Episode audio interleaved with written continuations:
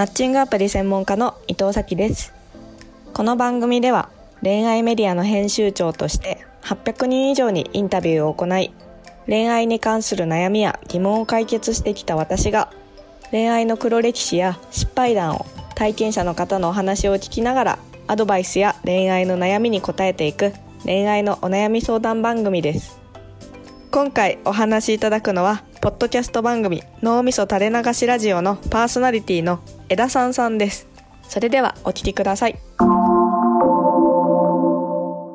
今社会人の1年目で23歳の女です、恋愛したいけど恋愛したくないみたいなのが悩みでっていうのも仕事とか趣味とか結構常に満足できるものがあってこう今すぐ恋愛しなきゃっていう感じにならないんですけどでもずっとこのまま恋愛しないのも嫌だなみたいな。うんうんうんなんかこう焦りはあるけど今すぐ恋愛する気もないみたいな感じがあって実は今まで一回も恋人ができたことがなくってうんうんうん。であの成人式の時に地元に帰ってこう親とかと何気なく恋愛の話をしてたら本当に何気ない話だったんですけどなんか勝手に涙がボロボロボロボロ出てきて なんかそこであだいぶ自分焦ってるんだなっていうのに気づいたんですけどでそこから大学時代にちょっとマッチングアプリやって一つ会ってみたりとかってはみたんですけどなんかこう義務感でやってる感も否めずやり取りするのもちょっとしんどくみたいな感じでで結局今に至るみたいなところがあって、うんうんうんまあ現状の不満はないんですけどずっとこのままも不安だなっていうのがうん一番悩みです。なんで涙出てきちゃったんだろう？焦ってるんですか？それとも嫌なのになんかしなきゃいけないのか？したいけどできてないのか？どっちなんですか？それでいくと後者でしたいけどうん。できてないっていう焦りですあしたいんね。ああなるほどね。したらいいんじゃないですか？ダメなんですか？何がダメ？何が嫌なんだろなんだろう。なんですかね。こうなんか今はううん23っていう年齢的に自分としてはうんうんうん。まだこう仕事とかうん。なんかこうやりたいことまあね優先でやりたいけどなんか30とかまあ30前半ぐらいではなんとなく家庭あるのがいいなっていうのもあってなんかそこのステップがあんま思い描けないですね。はあ、はあはあ、なるほどね。今恋人ゼロ30前半は家族持ってる。あと78年あと78年どうやってギャップ埋めようかみたいなえーあじゃあ子供は欲しいんですね。子供が欲しい。そっちの方が大きいかもしれないですね。はいはいはい。なるほど。どこで止まっちゃうんですか？枝さんはその恋愛しようって思った時うに、ん。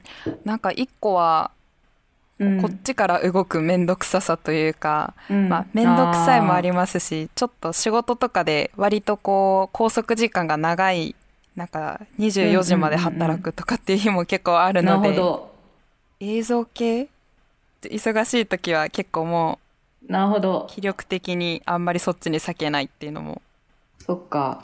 なんかもう恋愛しないで婚活したらいいんじゃないですか。結婚したいのに、うんうんうんうん。結婚したいのに彼氏がいいるのがいないのが嫌なのか。それ単純に恋愛ししたいだけなのか。そのドキドキとかそっちがしたいのかなのか。家族っていうところを見据えた時焦るのかだとどっちなんですか？うんそうですね。でも家族の方が大きいのでなんか婚活は確かに、なんかこうすっ飛ばしてするのありかなとか思いますね時々、うん、ありですよ。ありますありですそういうありでのす。婚活。うん。ありです。全くありです、あのうちの私がやってるサービスとか全然恋愛経験ゼロのはいはい。女の子とかも全然やってますよ、へえあそうなんですね。はい。278でゼロにゼロで始める子とかだとやっぱりちょっと自分ゼロだしって言いますけど、なんだかんだお付き合いしますからね、そういう子も。うん、結構見据えてやって。でもう仕事忙しいんだったらもうガントチャートとか作ります映像の納期。逆算して。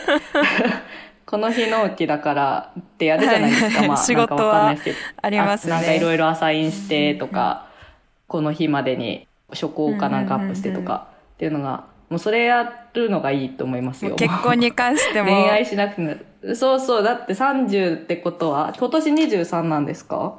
はい今年で23ですなるほど。じゃあまあ30で、まあ結婚してる状態がいいですかね？そうなってくると、じゃあ、どれぐらいお付き合いして入籍したいんですか？ああ、2、3年ぐらいですかね。なるほど。じゃあ、まあ27歳の時にはお付き合いしてたいですよね。うんうん、そうですね。ってことは、じゃあ本命、この人と結婚の前提でお付き合いしたいなって人を27歳でゲットするっていうことは、まあ一発勝負だったら全然まだ時間あるから25ぐらいでもいいんじゃないって感じですけど、何人かちょっと見たいなとかあるんだったら、あと4年ですよね。あと7、8年じゃなくて決めるのは。ちょっと納期がね、納期が目に見えてきますね20ね、27歳の時にお付き合いしだすってことは、まあ1年ぐらい婚活するとしたら26歳からは必ずスタートして、これが一番最遅スタートです。26歳。確かにでも逆にちょっともし恋愛とかしたいんだったら、はいはい26ぐらいまではちょっとしてもいいかもあ、そうそう。ですねでも、だから、まあ、26までは、まあ、まだ焦んなくていいっちゃいいですよ。あの、このあー26に始めてれば、なんか、なんとなく、ガチで1年間婚活するんだったら、全然いけると思います。で、女性がちなみに一番モテるの24、5、6なんですよ。へえあそうなんですかはい。だから26が一番モテ期の最終ラインなんで、もしあれだったら24から始めるとかの方が一番その下駄履いた状態で婚活できますね。へええちなみに2456がモテ期っていうのはなんでなんですか？男性がその3個上とかが一番こう婚活に多いとかなんですか？まあ単純に20代の女子、若いければ若いほどモテます。ただ20代、21、2は女子大生だから結婚相手とかだとはいはいちょっと難しいです。で、新卒1年目だと、えっと多分、本当にただ恋愛したいだけの人からしたら女子大生に負けます。で、新卒2年目以降だとちゃんとこう結婚を見据えたいっていう人たちが、あの、狙ってくるっていう。あ感じです。まあ、24、なるほど5、6ですよね。だから男性は30になっても40になっても24、5、6と付き合えるんだったら絶対それがいいって言います。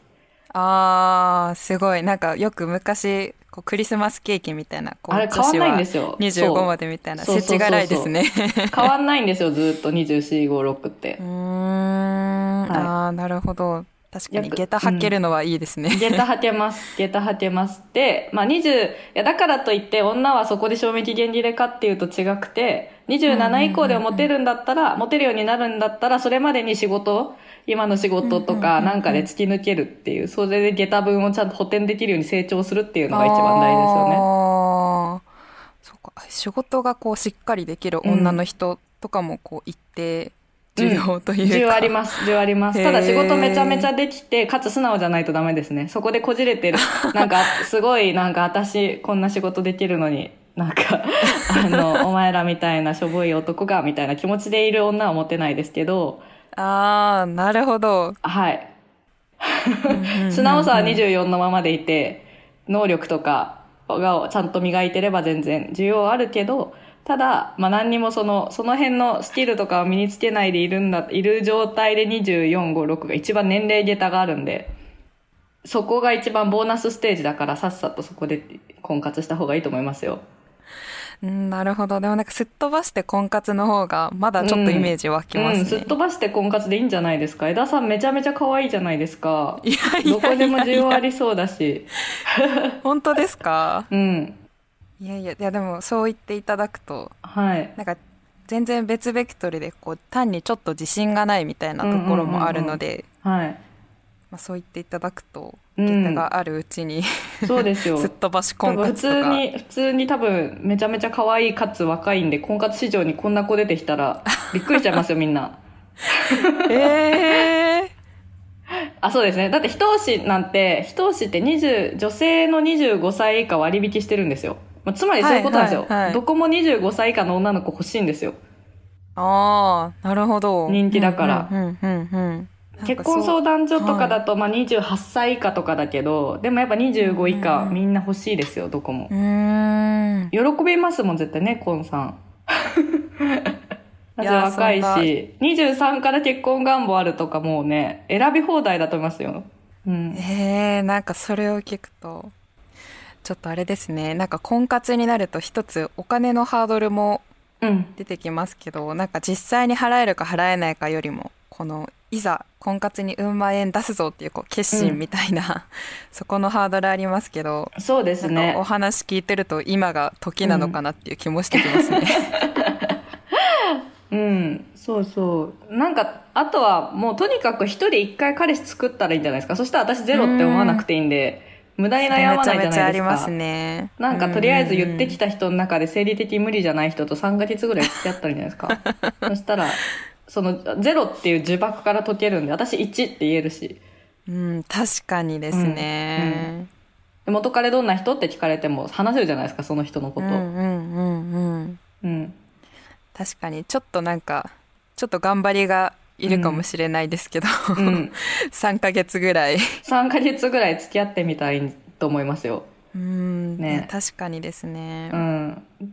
なんかアプリでもいいしまあ、別に今までのね、男友達とか男の知り合い10人ぐらいと一回ご飯行ったらいいと思う。連絡に 入ってあ、なるほど、なるほど。10分の1ぐらいなら当たるかもしれない10分の1ぐらいなら当たる。この人ないいかもって思うかもしれない。